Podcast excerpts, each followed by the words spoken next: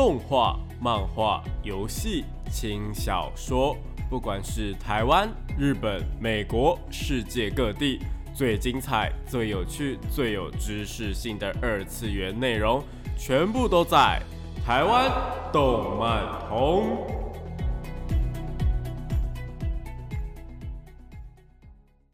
嗨，大家下午好啊！欢迎来到台湾动漫通的节目现场，这边是复兴广播电台台北、台中、高雄 AM 五九四，台中 FM 一零七点八，我是你们的主持人点播比比，可以叫我比比就好哦。脸书搜寻点播比比就可以找到我以及相关的节目资讯。那今天呢是九月三号，也是军人节的部分。这边先跟各位保卫大家安全，守护大家，还有有在那个灾害的时候帮忙救灾的军人们说一声辛苦了。因为有你们，我们才能够安心的过生活。那因为今天呢是个特别的日子，所以我们这一集的节目呢要来聊聊，就是跟军人有关的动漫作品喽。可能是军人，呃，就是角色是军人服役于现实或是虚构的军事组织，也或者是呃作品本身剧情跟军人或是跟战争有关系。其实意外的啦，跟军人有关系或是呃有军人角色的作品还蛮多的。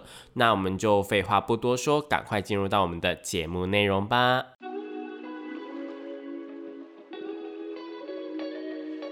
少年少女、热血感动、悬疑推理、恐怖血腥、御教娱乐、恋爱放闪、BL、GL，各式各样的动漫作品推荐，全部都在动漫推推。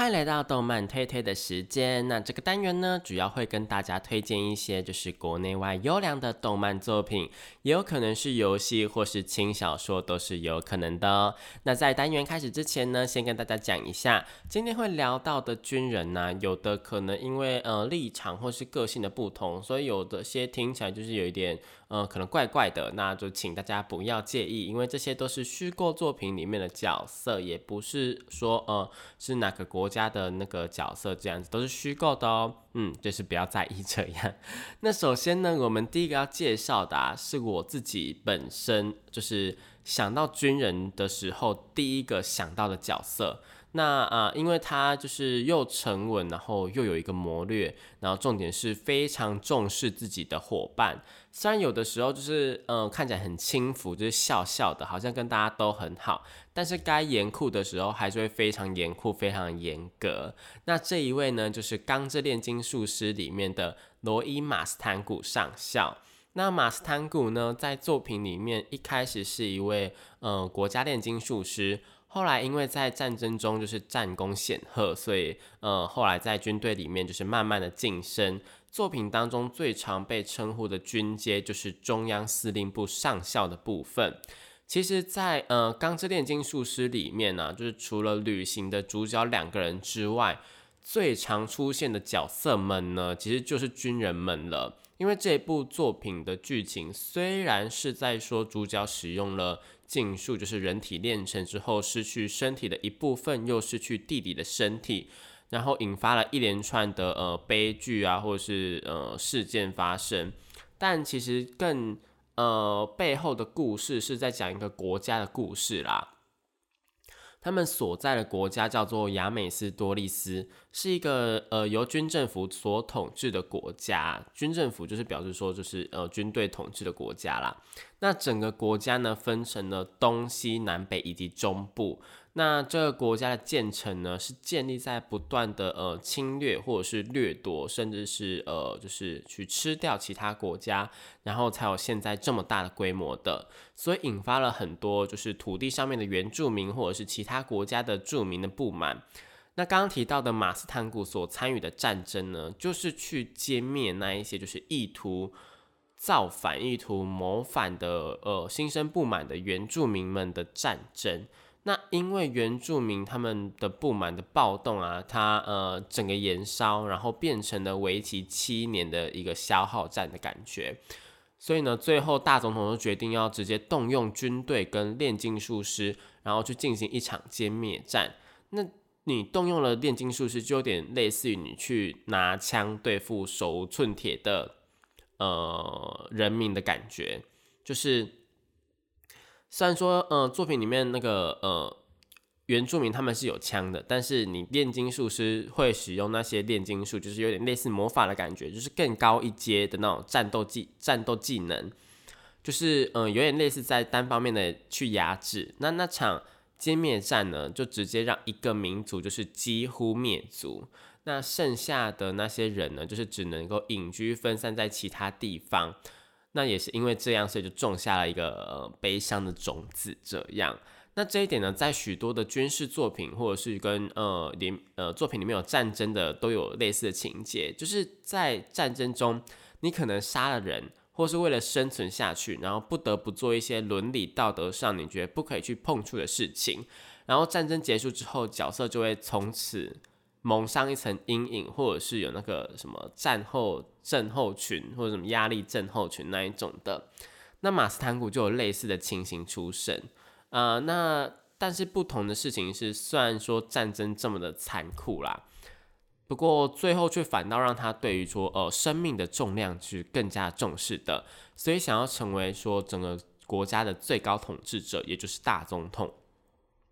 因为这样才能让他保护一直以来受到战火所苦的人民们。那也是因为这样呢，所以他特别重视自己的部下，对任何的下属啊都是真诚以待的。不过我也有在节目当中提到，呃，不止两次，就是《钢之炼金术师》这一部作品呢，它其实是有两个版本的，一个是二零零三年的第一版动画第一版，另一个呢则是后来重置。完全改编自漫画的呃第二版。那在第一版当中呢，其实马斯坦古在摆脱战争阴影的方面是有更多的描写的，因为他不只是要在战争当中亲自杀掉就是年纪轻轻就被推上战场的孩子，而且还对这件事情感到无能为力。这让他其实有好几度感到绝望。不过幸好他到最后了解到，呃，这一切的元凶是战争这件事情。那只要他成为了最高的领导者，成为大总统，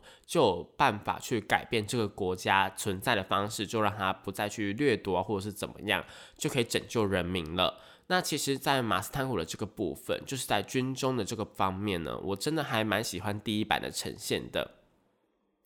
是更加有曲线的成长，而不是可能直接就想通，或是糊里糊涂的就交代了。因此，我要再次推荐大家，就是如果有空的话，就赶快去把《钢之炼金术师》给补起来，因为真的还蛮好看的。就算你不把两个版本都看完也没有关系，至少看过一个版本，我觉得都是不错的。那讲到因为战争所引发的心理创伤或者是悲剧啊。这让我想到另一部有战争背景的作品，那就是紫罗兰的永恒花园。紫罗兰永恒花园呢，我们之前在节目里面也有提到过，是在描述一位不懂什么是我爱你的自动手记人偶，从不懂情感、没办法正常生活，到后面能够帮大家写信，并且写出一封一封感人的信为主题的作品。而在女主角呃威尔利特伊芙加登呢，在成为自动手记人偶之前呢，其实她就是一位军人。自动手记人偶就是帮大家写信用那个呃打字机写信的人而已啦，就是不是什么机器人，不是，就是一个职业这样哈。那他在这之前呢，就是一位军人，他是一位呢在战场上被军人捡到的孤儿。那因为在活在战场上，所以他有着一个呃还蛮强大的战斗能力的。后来呢，他就被转让。给算是嗯剧中男主角的少校，那上司呢就命令少校说，不要把威尔利特当成一个少女看待，而是要把她当成武器来看待，而且呢要威尔利特单凭一支小刀就杀死一大群的匪徒。不过少校对于呃将年幼的少女叫上战场这件事情，其实感到是呃相当自责的，所以其实一直以来都非常用心的去对待这个少女。并且呢，因为路旁的紫罗兰花，所以将少女命名为威尔利特，就是 Violet，是呃紫罗兰的英文这样。那它的花语呢是永恒的爱。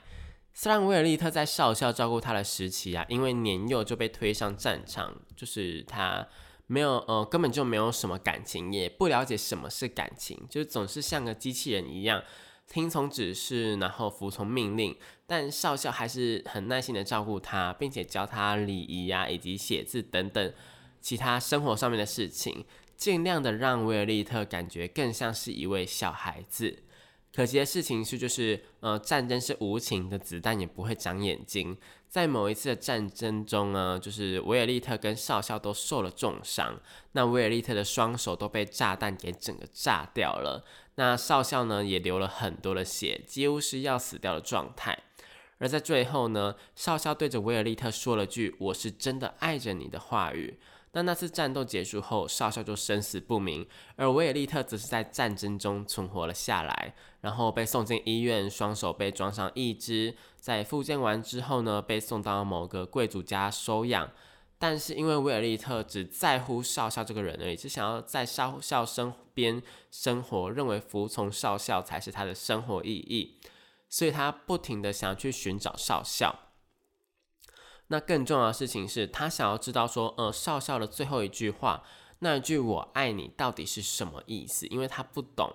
到最后就是，呃，跟着接走他已经退休的呃中校霍金斯，来到霍金斯开的邮递公司，并且遇到了第一个自动手机人偶加德利亚。看到加德利亚帮客户写的情书之后啊。他想要了解说，他帮他写的情书里面的“我爱你”到底是什么意思，所以开始从事起了自动手记人偶的工作。那在许多回忆的场景上面来看呢，威尔利特就是一个超级超级守规矩的军人，军中的一切守则他都会遵守，对所有的人都会使用敬语，然后对少校的命令也是唯命是从，交代给他的任务呢都会准确的达成。但这一切都只是因为他并不懂得人人心，他并不就是他没有任何可以挂念的事物，因为是孤儿，所以并没有家人可以挂念。那因为在战场上面，所以并没有朋友可以去结交。那大家也因为他那像怪物一样的战斗能力，就对他避而远之。唯一把他当成少女的，把他当成小孩子来看的，就只有少校而已。但因为这样的战场环境啊，还是造成了嗯不小的心理压力或者心理问题出现。所以呢，呃，虽然是这样的背景下面的故事啦，这一部《紫罗兰永恒花园》还是随着一集一集，威尔利特碰到越多事情，观众也会跟着他一步一步的了解到什么叫做人心，那什么叫做我爱你。感情这件事情其实真的还蛮复杂的，像是呃各式各样家人之间的关心啊，朋友之间的关心啊，以及恋爱情感上面的，呃这部《紫罗兰永恒花园》都有蛮有意思的，也蛮推荐大家去看的。另外关于这部作品，它其实是小说改编的，但是原作跟动画的剧情呢，呃其实有非常多不一样的地方，主要是动画新增了非常非常多的桥段以及角色。毕竟原作小说它其实只有分上下两集而已，而动画呢几乎是一集就是一篇故事，所以连主要角色都是有两个都是呃动画原创的。但这并不影响原作小说的贩卖啦，因为原作小说呢基本上是常年称霸，就是制作公司金阿尼他们自己的网站的呃贩售网站的第一名。那另外一点呢，是之前呃上映的《紫罗兰永恒花园》的剧场版是完全新作，它跟原本的小说结局是完全不一样的。剧情里面呢，有令人在意的动画版一直出现在维尔利特回忆里面的少校，然后呢，他们就是用两个故事线、两个时间轴包装起来的剧场版。那我去电影院的时候呢，真的是感动到不行诶，尤其是结尾的时候，真的是会让人家激动的想要哭出来。那在这个剧场版当中啊，也有提到少校的回忆的部分，在少校的眼中的维尔利特啊，以及在他眼中那一段过往到底有什么意义存在？呃，毕竟是军人呐，必须要服从上级的指示，但同时他也是身为一个有良知的人类，所以并不想要强迫少女上战场。那在两难的情况下，迫于家族的压力，所以才会做出呃把他送上战场的这些决定，这些种种的决定。那在性呃受到呃性命垂危的时候呢，才会说出一直以来就是想要呃明确的告诉威尔利特的话，也就是那一句“我爱你”。那威尔利特呢，也将在剧场版里面呢，真的明白“我爱你”这三个字到底是什么意思啦。我是觉得说，如果还没有看过这部作品的，呃，真的还蛮推荐大家去看的。不只是画风美丽到，就是每一个场景啊。呃，都都像在看电影一样，音乐也是会让人家感动到不行。光是听到音乐啊，我就全身起鸡皮疙瘩，尤其是动画的片尾曲啊，只要一响起，我想有看过的人，那个泪腺都会自动开启啦。不过很可惜的事情是，唱这首歌的声优啊，毛原十里啊，目前已经暂时停止他的歌唱活动了。虽然声优的工作并没有停止，但还是觉得蛮可惜的啦。那讲到这边呢，我们先暂时休息一下。听一下这一首由他所演唱，那也是《紫罗兰永恒花园》最让人感动也最有特色的片尾曲《路标》。欢迎回到台湾动漫通的节目现场，这边是复兴广播电台台北、台中、高雄 AM 五九四，台中 FM 一零七点八，我是你们的主持人点播比比。那刚刚那一首歌呢，是毛原实力所带来的《路标》，也是《紫罗兰永恒花园》的片尾曲。其实我一开始听到这首歌的时候啊，我一直都过不太去，就是因为音乐很优美，可是毛原十里的声线啊，就是有点扁扁的嘛。那一开始听真的会有一点点不习惯，但听到后面呢，就是越听越觉得就是要这个声线才可以，就是要这个声音呢才可以诠释紫罗兰永恒花园的音乐，真的是会让人家直接爱上诶，真的。题外话是啊，虽然说大家都翻译这部作品叫做《紫罗兰永恒花园》嘛，台湾的正式的翻译也是《紫罗兰永恒花园》，但其实这整部作品跟《永恒花园》没有半点关系。这只是因为啊，当初还没有翻译的时候，因为书名叫做《Violet 呃 Eva Garden》，就是维尔利特艾维加登。所以呢，网络上面呢就有人把它翻成 Violet 紫罗兰 Ava，然后永恒，然后 Garden，然后就是花园嘛。但其实这一整串 Violet Ava Garden 呢，只是女主角的全名而已。不过因为后来也没有人翻译的比较好啦，直接将作品名称命名为女主角的名字，也不太符合台湾的翻译的那种感觉。就台湾很喜欢翻一些那种什么，呃。呃，绝命关头或者是什么呃，绝命终结战，就那种，就是台湾有一种很特殊的翻译的那种感觉啦。再加上大家也已经习惯这紫罗兰永恒花园这样的说法了，毕竟从呃宣传片刚出来的时候就惊艳大家好一段时间了，然后之后才真的上架动画，大家才知道说跟呃永恒花园没有半点关系，所以一开始大家。只看到预告片的时候，真的以为跟永恒花园就是紫罗兰永恒花园有关系，但没想到就是真的没有。算这一点就是当时有让我却步啦，就是听动画的名称会让我想说，哎。到底在说什么？觉得没有什么兴趣，但还好，就是有贵人强迫我入坑，我才能体会到这部作品的美好。因此，我也要强力的推销给各位听众朋友们，再三的推坑给各位这部《紫罗兰永恒花园》。如果你还没有看过的话呢，就记得赶快去看哦。那接下来要介绍的作品啊，就比较没有那么的呃温暖，因为接下来要介绍的作品呢，就是《幼女战记》。《幼女战记》呢是小说改编的动画，整个故事剧情基本上都是在战场上面。不过这一个是架空世界啦，虽然说某些部分有参考现实世界的战争就是了。那故事呢是在描述生活在日本的超级精英上班族。遭到说，呃，因为被他就是解雇的员工的报复，所以呢，他呃在等火车的时候就被推下月台被撞死了。那死掉的时候呢，就呃神就跟他对话，但是呢，因为他并不相信神，觉得莫名其妙，觉得神怎么会跟他讲话莫名其妙的，所以然后用各种理论呢去证明说你这个神根本就不存在。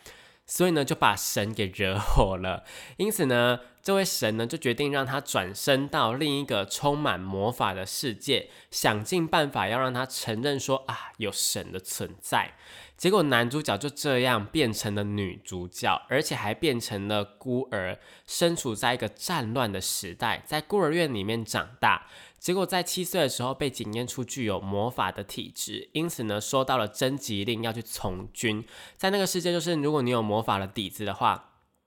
就你有魔法的呃潜能的话啦，就会被呃叫去当兵，因为他们就是很缺那种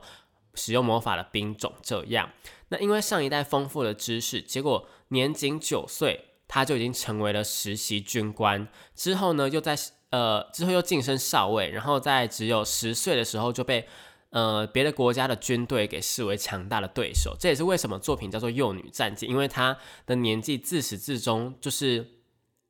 故事精彩的地方的时候，她都只是在呃不到国中的年纪，也就是都在国小的年纪而已。是一部以疯狂的背景呈现的军事动画哦。那在作品里面呢，会有各种各式各样的呃军事武器出现。那在战略的部分呢，也因为主角前世是现代人嘛，就是日本人，读过相关的书啊，所以知道说我们所处的这个世界的历史或是战略等等。接着呢，他就会把它应用在异世界，在动画的一开头啊，就会让观众看到战争的一个残酷面。他们所在国家叫做帝国，那帝国呢，因为它强大的军事实力啊，所以被其他的国家设定成为了假想的呃国敌国，就是假想国，就那种如果战争的话，应该要怎么应对它这样。到最后呢，其他国家终于忍不住，呃，帝国蓬勃发展的军事，觉得说再这样下去，它可能会统治世界，所以引发了战争，跟各个国家开战。那战场上啊，因为帝国它被包围住，所以它的后援不足。因此呢，有相当多的战线都只能采用那种就是延缓战线，就是呃推迟推迟敌方进来，就一直防守一直防守。所以有不少士兵呢，就是只能躲在战壕里面。但是敌方的士兵就是不可能让你这样子一直躲在里面，然后我们就都没有进展呐。所以他们的军线还是会不断的往前推。那在即将要突破的时候呢，空中魔导部队。就是就下来拯救了帝国的军人，而领导这个空中部队的就是我们的主角谭亚。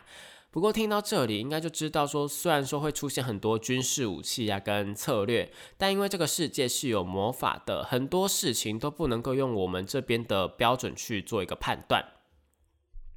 毕竟我们这边的战争呢，并不会因为有一个人的实力特别强大，造成战局的不一样。我的意思是在呃战场上面，并不是说什么呃。你是一个测试，你是个模式，不是在策略的部分。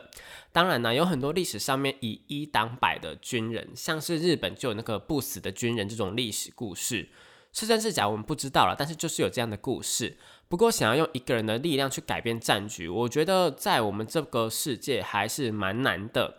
不过在异世界就不太一样喽。在主角所在的时代呢，他们是在大概一九二几年的时候。那那个时候啊，武器并没有我们现在这么高科技，没有什么嗯呃什么人造武器，什么呃核弹，核弹那时候好像也还没有，然后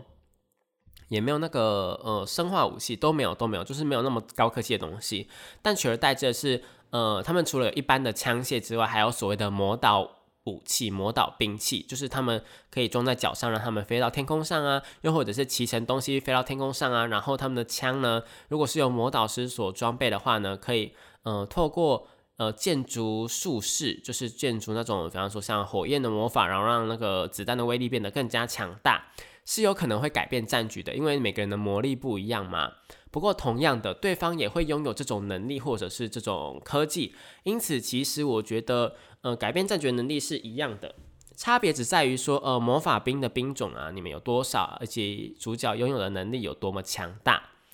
那主角呢，就是因为他呃有前世的经验嘛，就是前世的那种科技的那种呃概念，然后也知道说那些呃战略的部分，因此啊，很多国家围绕一个国家展开战争的下场，或者是。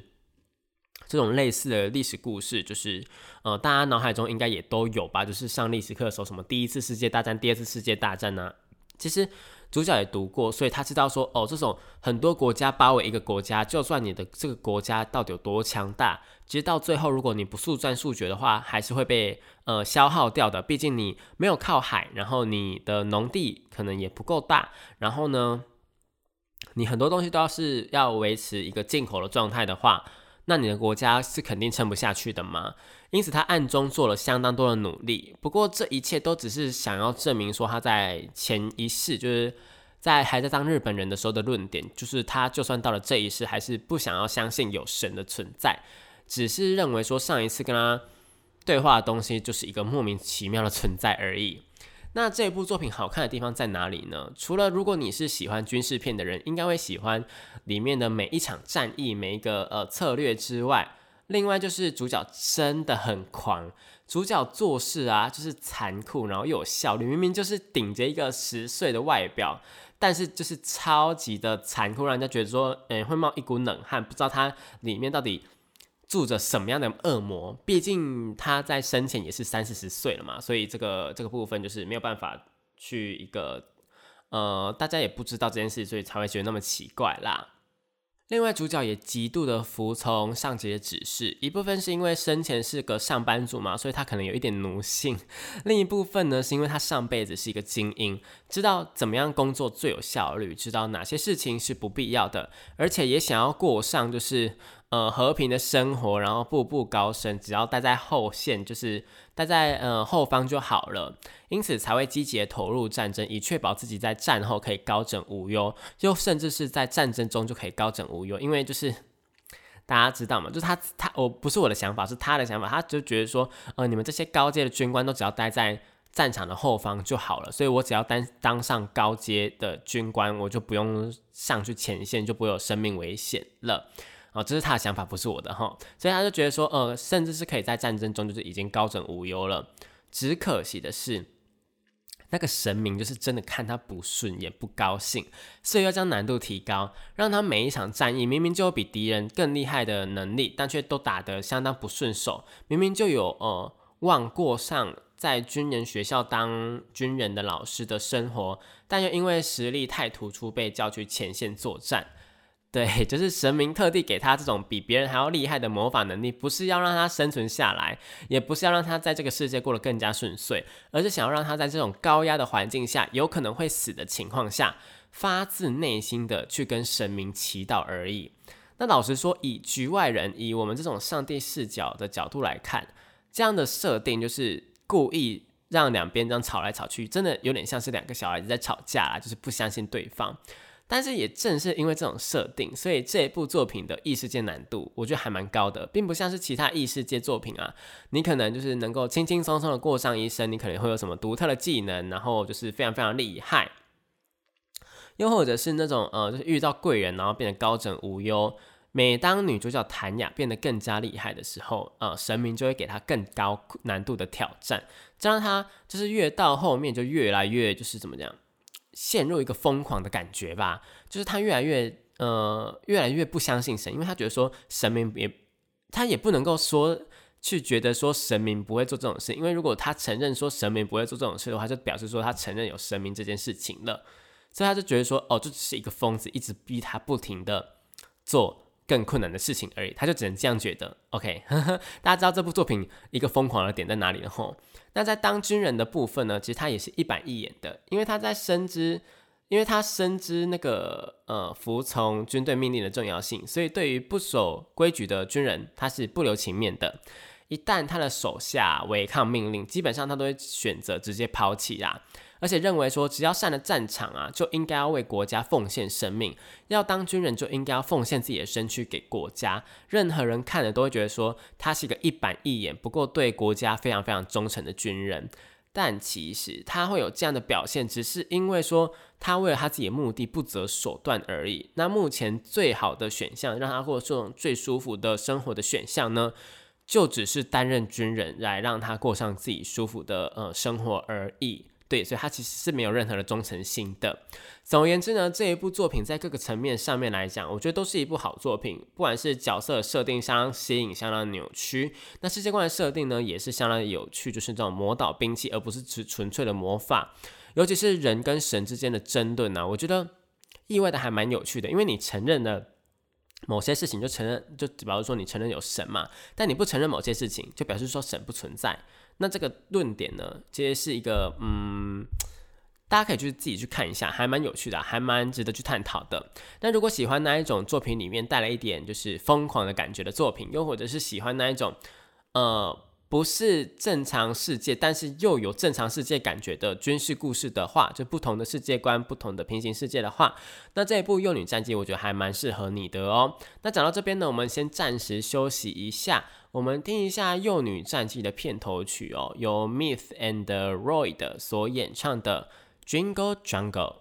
欢迎回到台湾动漫通的节目现场，这边是复兴广播电台台北、台中、高雄 AM 五九四，台中 FM 一零七点八，我是你们的主持人点播 B B。那刚刚那首歌呢是《幼女战记》的片头曲，由 Myth and Royd 所演唱的《Jingle Jungle》。那补充一点是，虽然《幼女战记》的故事背景啊是在这种就是战争的背景，而且主角又是一个一板一眼的精英嘛，对什么事情都。呃，基本上都不择手段的人，但其实作品的氛围啊，在紧张当中还是会有一点轻松存在的啦。像是主角被一个呃爱实验的博士疯狂的做实验，又或者是被下属带去穿那种呃美丽的衣服等等，适度的放松还是会有的，并不是一路下来死气沉沉的那种军事片，请大家放心哦。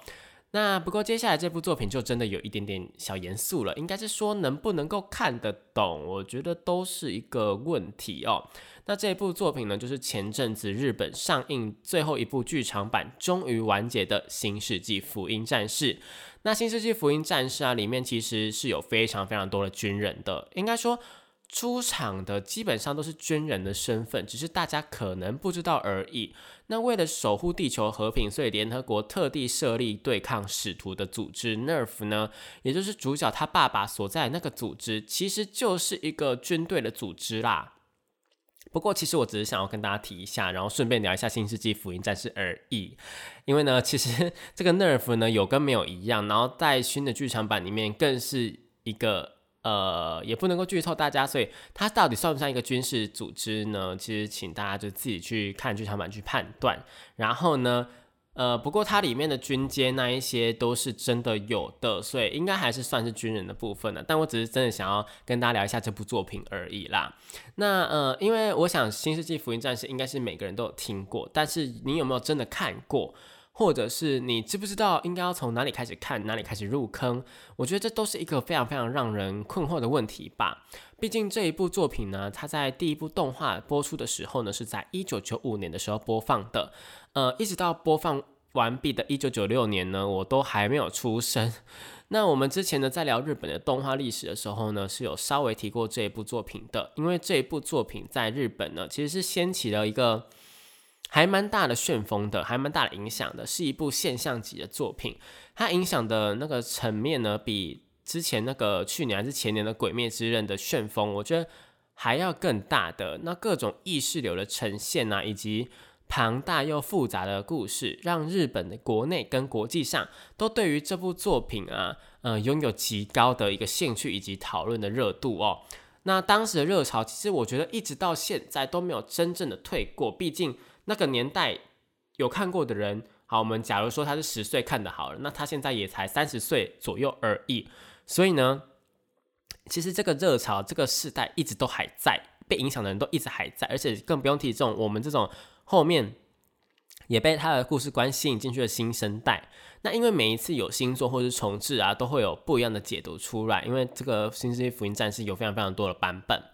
那这次全新的剧场版系列呢，也是终于完结了。那虽然呢，呃，它是同一个名字，都是《新世纪福音战士》，然后呃，人物也是差不多，然后设定就是故事的主轴好像也差不多，但其实呢，呃，整个《新世纪福音战士》在新的剧场版系列里面，基本上剧情全部都变了，所以有非常非常多人会将它当成一个平行世界的故事去看。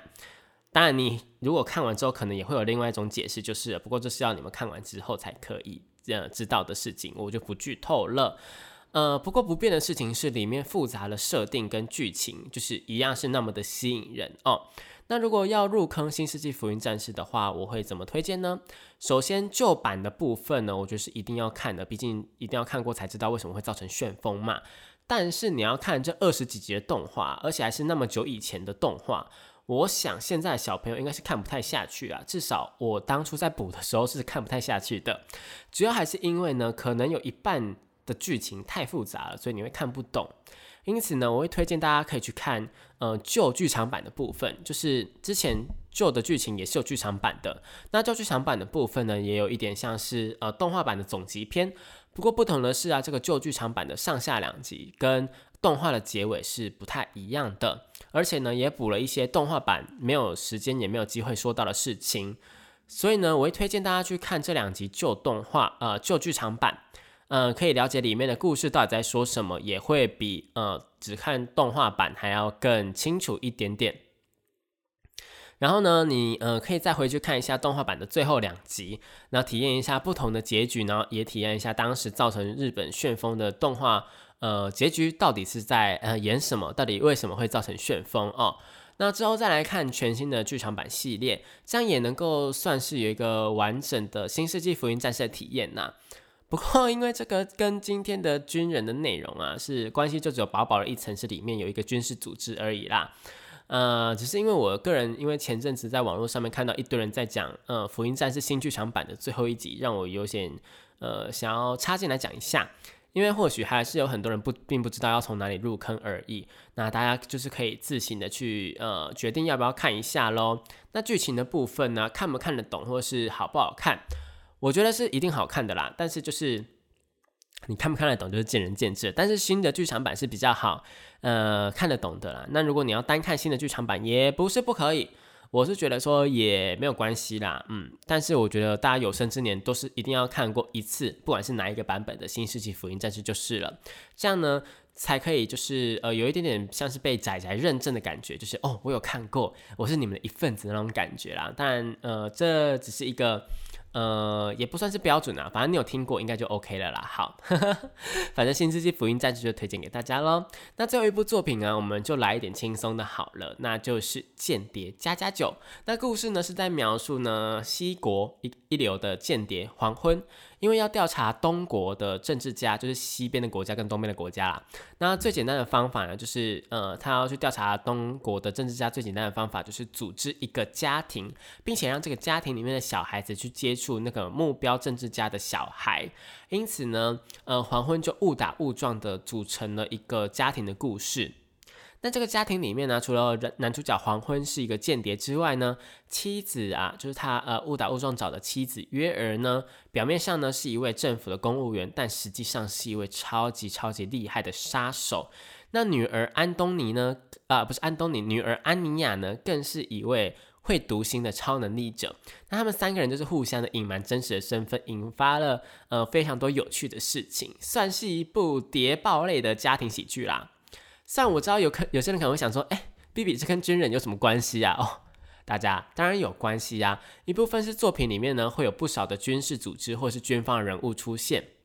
那另一方面呢就是间谍也有所谓的军事间谍，好吗？就是所谓的那个谍报局那个里面的间谍，像是那个美国 C I A，就是很著名的一个谍报组织嘛。这应该也算是军人的范围吧。好啦，总之我就是很想要推荐大家这一部作品，就是如果大家要去追究的话，就不要太在意。OK，好，好，那这一部作品有趣的地方是呢，每一个人呢都很巧妙的不知道。对方的身份就只有女儿安妮亚，因为她会读心嘛，所以知道所有人的身份。像是黄昏，他身为间谍在找孩子的时候，安妮亚就因为听到他的身份是间谍，跟他想要组成一个家庭这个目的感到很有趣，所以就主动接触他。也因为这样，所以每周都会守在电视机前面看有关于间谍的动画，甚至还会迎合爸爸的计划，又或者是迎合妈妈的想法，做出各式各样的事情。虽然说很可爱，但其实也有一点点的小心酸。后期会告诉大家为什么安妮亚会有超能力，这个呢就留给大家自己去看了。那另外呢，妻子约儿的部分呢，也是一个蛮有趣的角色，因为呢她是一个算是大龄女子了啦，所以被同事嘲笑怎么还没有结婚，结果意外的跟黄昏搭上线。虽然说知道自己并不会做家事，然后也不会料理，当妈妈的能力就是一个。为领呢，就他帮他没有当妈妈的能力，但还是尽心尽力去扮演一个妻子的这个身份，算是我第二喜欢的角色啦。那主角黄昏呢，也会在剧情当中慢慢的变得更加人性化一点点。因为你也知道，就是从事间谍这种工作的话，不是你也知道，就是大家应该知道，说这普遍有个概念，就是从事这种间谍工作，就是要狠下心来。就是虽然说我可能前一秒跟你很好，但下一秒我可能就要背叛你这样。那主角黄昏呢，就会在这个过程中慢慢的越来越有人性化一点点呐。我觉得还蛮温暖的，是一部剧情上面蛮好看的作品。而且呢，它这个漫画，它只有漫画而已。这个漫画呢，在日本那边呢，也获得了很高人气，就是呃疯狂拿到第一名这样。那如果有兴趣，就千万不要错过喽。呃，最后呢，因为时间的关系啊，今天的节目也差不多要到尾声了。那如果对于今天的节目内容啊有任何的疑惑，或者是有什么呃想要跟我说的，都可以到脸书搜寻电波 B B 找到我，不管你是要留言或者是私信我都是可以的。那如果喜欢这个节目的话呢，也可以追踪粉砖，就会有更多的节目资讯以及预告。那另外呢，粉砖上面呢也会有今天介绍的作品的相关资料跟文章啊，欢迎大家去点阅看看哦。那如果想要点播歌曲的话，我们这个节目呢也是有点播歌曲的服务的。你可以去上网填写表单，或者是追踪我的 IG，我会不定期的在上面问大家想要听什么歌哦。那我是 Baby，节目最后呢，为您播放一首好听的歌曲，是新呃福音战士新剧场版的最终章的主题曲，那是由宇多田光所演唱的 Beautiful World 呃打 Paco。呃，打 couple version 啊，就是它这个 Beautiful World 呢，是它这个新剧场版的每一部呢都会播，但是它每一次呢都会唱不同的版本。那这个是呢最终章的版本是打 couple version，呃，我觉得个人觉得还蛮好听的。那希望大家都能迎接美好的周末。今天介绍作品也欢迎去看起来哦。那这里是福星广播电台的台湾动漫汤，我们下个礼拜同一时间在空中相会。祝各位军人们军人节快乐，拜拜。